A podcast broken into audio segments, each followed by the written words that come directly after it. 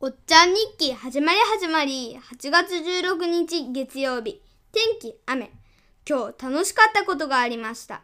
それは秘密の練習の後の。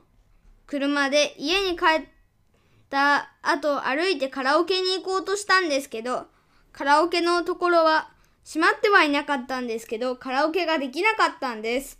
それはリモートワークしかできなかったんです。だからカラオケではなく歩いてガストに行きました。ガストにいいのがなかったので、マックに行きました。マックで何を食べたかというと、私はポテトを食べました。マックのポテトが美味しかったです。